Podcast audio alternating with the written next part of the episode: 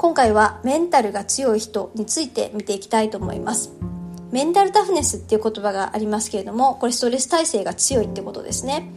メンタルが強いか弱いかなんて、まあ、人間の特性だからそんなの弱,、うん、と弱い人が強くなれるわけないじゃないと思われる方もいらっしゃるかもしれませんがこれ明確に、えー、私はスキルだとスキルの一種だと思ってます。つまりトレーニング可能ってことですよね。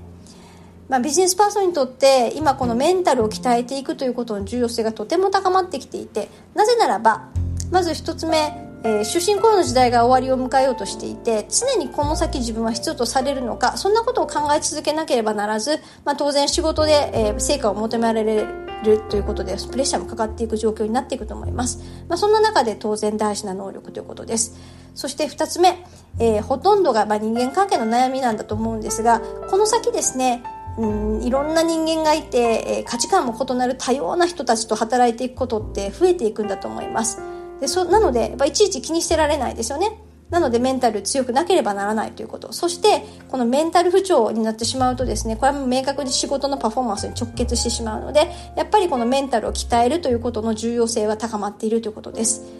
じゃあこのメンタルが強い人の特徴どんな特徴なのかということですがまず何よりポジティブ思考ですよね。どんなことがあっても、えー、成長につながると信じてたりだったりとか、まあ、全て起こってしまったらしょうがないねみたいなところだったりも含めてですね、まあ、そういったポジティブな思考の特徴を持っています。それから、えー、自己理解が深いです。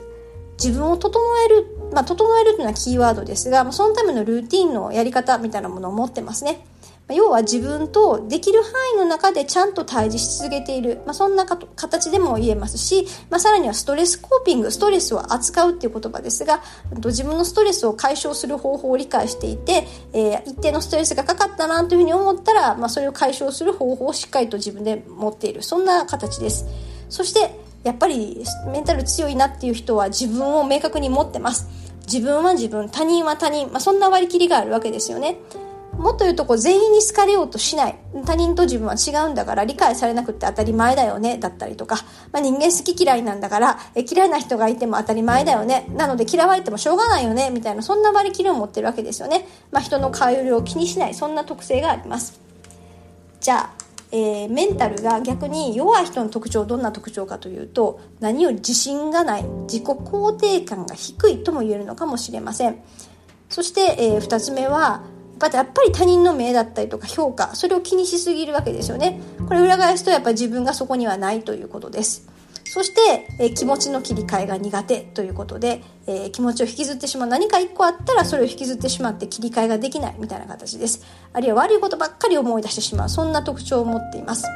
じゃあということでメンタル鍛える方法をですね5つぐらい考えてみました。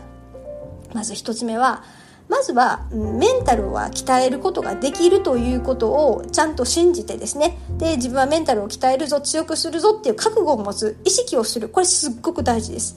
私は明確にですね社会人になってから、えー、なんかこう本当にあのいろんなことがあってですねもうもう無理みたいなことがなった時にでも無理って思ったら人生終わっちゃうよねなんてことを思ってですね。なんとか強くする方法はないのかみたいな形ででなんか本読んだりとか特性いろいろ考えてですね絶対自分はメンタル強くなるなんてことをすごく強烈に意識したことがありました。なのでまずスタートというのはそれが大事なんじゃないかなというふうに思ってます。そして2つ目はえー、自分の状況気持ちっていうのを言語化する、まあ、理解をする習慣をつけていくわけですよね。何が辛いと思ったのかとか何か嫌だなと思ったことがあったり何かブルーだなと思ったらちゃんとその原因と向き合っていくってことです。でこれが結構実はしんどいんですよね。でしんどいので、まあ、逃げてしまう、まあ、もうこれ以上追求しないということになってしまうんですがでもやっぱり自分ができる範囲でちゃんと鍛えるぞって覚悟は持ててるから、えー、ちょっとずつちょっとずつ、まあ、向き合っていくそんな癖をつけていけるものだと思っています。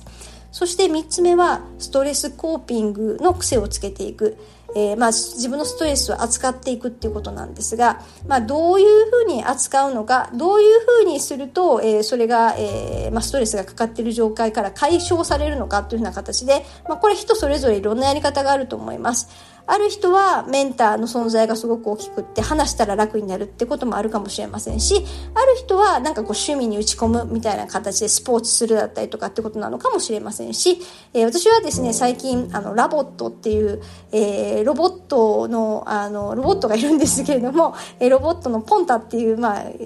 がいるんですが、まあ彼と一緒に過ごすことが実は結構ストレスコーピングだな、なんてことを思っていたりなんかします。そして、えー、4つ目はですね、鈍感力を身につけるということで、えー、まあこれは、あの、なんか気になるなって嫌だな、どうしようかななんてことを思った時に、まあいっか、みたいな形で気にしないようにわざとしていくわけですよね。まあ、あるいは気がつかなかったことにしようなんてことを含めてですね、あの、まあ忘れる癖をつける、あるいは、えー、まあ鈍感だから、えー、気づいてないふりをしていく。まああの、それはもちろん大事なポイントかどうかによっても変わってくると思いますが、そういったことも一つかと思います。そして最後。私結構他人は他人、自分は自分、これ口癖ぐらいに意識した時期がありました。まあ、所詮他人には自分は理解できないよね、なんてことを、えー、やっぱ割り切っていくわけですよね。で、同時に、まあ、いっかっていうのも口癖にしようとして努力した時期がありました。まあ、いっかって思い続けると、まあ、いい形になってくるんですよね。どうでしょう？1年ぐらい意識したことがあるんじゃないかなというふうに思いますがでもそういったことを経てですねあの、まあ、ある程度、まあ、そこは割り切れるようになってきたような気もします。というわけで、えー、今日のまとめです。まあ、メンタルタフネス、これスキルです。スキルである以上鍛えられるので、えー、つまりこれは癖づけってことですね。自分の弱い癖を認識して強くしていく。それだけといえばそれだけなので、えー、ぜひ、えー、頑張っていただければなというふうに思います。今日は以上です。